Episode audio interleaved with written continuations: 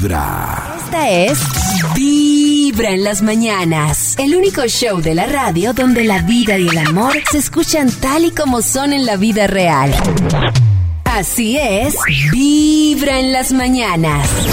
Para los que hasta ahora se están conectando a Vibra, les recuerdo que estamos en nuestro gran especial de este dulce amor y por eso les traemos muchas sorpresas, invitaciones para que se vayan al concierto de Hash.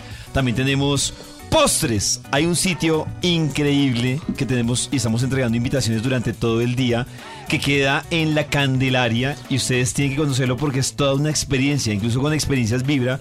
Fuimos a este lugar que se llama Orate y ustedes viven una experiencia molecular para los que les encanta los postres. Y además, a las 11 de la mañana estará en el truck de Vibra el DJ Leo entregando mucho amor, mucho amor y muchos postres. Pero Karencita dice que para hablar del amor también hay que hablar del apego, Karencita. Ay, sí, del tipo de apego. Resulta que un porcentaje de la población, no tan alto, tiene un tipo de apego seguro. Como nosotros nos relacionamos con nuestros padres define en gran medida la relación que nosotros vamos a tener a futuro, porque nosotros buscamos cosas que se nos parecen a nuestra experiencia de infancia. Nosotros creemos que nosotros buscamos lo mejor para nosotros, pero en realidad buscamos lo conocido. Así eso conocido sea bueno o sea malo. Entonces, hay muchas personas o un grupo de personas que tienen un apego seguro y eso quiere decir que, por ejemplo, yo conozco a David, empiezo a salir con él y siento pues lo normal, las cosquillitas, pero me siento segura, puedo abrir mi comunicación, puedo explicar cómo me siento, no me da miedo mostrarme como soy, que por eso sea dejada. Si David sale con sus amigos me siento segura y así es un apego seguro. Tengo una relación en la que estoy segura de mí de la otra persona, me puedo comunicar, puedo expresar cómo me siento, entiendo cuáles son mis dolores emocionales y no quiere decir que no sienta rabia o celos o algo, pero soy como muy consciente de eso y me siento como muy segura. O sea, esa Y luego persona está medianamente bien. Está súper Sí, bien. Y muy pocas personas eh, tienen apego seguro.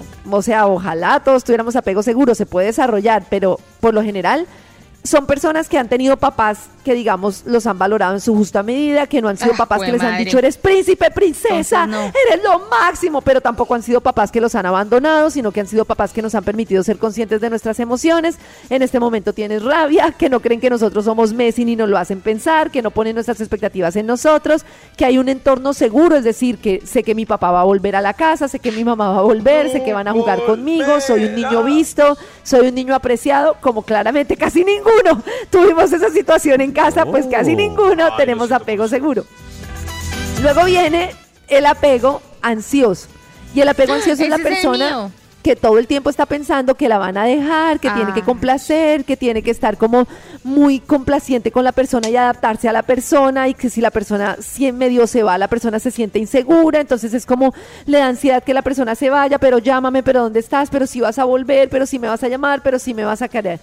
Y luego está el apego evitativo, que parece que fuera todo lo contrario. Y es el apego evitativo, es la persona que siente que está enamorando y se cierra. Entonces siento que me estoy enamorando y tomo distancia, siento que me estoy enamorando y me voy, esto se siente como mucho, mejor me ocupo en el trabajo, ese es el mío. Mejor me embolato, mejor me voy, mejor me distraigo, mejor no te pongo la cara, mejor me enamoro de otras personas, mejor salgo mañana. Cristian, decir, mejor "No, no tengo tengo sexo tiempo". mañana con alguien que no me toque involucrarme tanto, mejor tengo sexo con alguien que no me impl- implique tanto esfuerzo, Uy. esto como que duele, esto como que no me gusta, esto más bien como que no. Sí, como que duele. Karencita, ¿y si, se, y si se enamoran el apego ansioso con el evitativo? Ese es el problema. Casi siempre el ansioso busca el evitativo y el ¿por evitativo da con ansiosos. ¿Por Y qué? el tema es porque Oh. ustedes están pensando que son muy diferentes, Qué pero en realidad los dos carecen de lo mismo. Y Ah. los dos, el problema que tienen es que los dos son personas que están evitando el dolor, están evitando involucrarse, están evitando sufrir. Uno lo hace retirándose y el otro lo hace apegándose, pero ambos están partiendo de un apego De una inseguro ausencia. ¿Y qué hacemos? de una ausencia. claro. Pues, eh, ah, y me faltó el apego ambivalente. El ambivalente, Dios. ese es el más bello de todos, ese también lo he experimentado yo. Es que a veces soy ansioso y me apego y a veces me retiro. Entonces cuando veo que hay nervios, me apego y, ay, te quiero, y luego me retiro y digo como, ay, no, me retiro. Oh. Sí, pero no. Eh, entonces, resulta que para evitarlo, pues lo que tenemos que hacer es, Nata, lo más importante es identificar que tenemos ese tipo de apego. Lo tengo identificado. y empezar a trabajar como en nuestra Uno. confianza, como en de todo. Y lo más difícil es que la persona evitativa muy difícilmente va a entender lo que está sintiendo. Como la persona evitativa es cerrada, porque es cerrada como un hijo de madre como yo, es difícil que tú me digas, Karen, lo que pasa es que cuando tú te vas, yo me siento así, ¿qué podemos hacer para entre los dos sentirnos más seguros? Porque lo que yo lo que voy a hacer es decir, no, esta vida está loca, yo salgo corriendo. Claro, porque la yo frase no es, quiero me siento nada. presionado por ti, me siento presionado Exacto, a que haga me las siento cosas. presionado. Pero no estoy pidiendo tanto, lo juro. Tranquila, Nata, tranquila.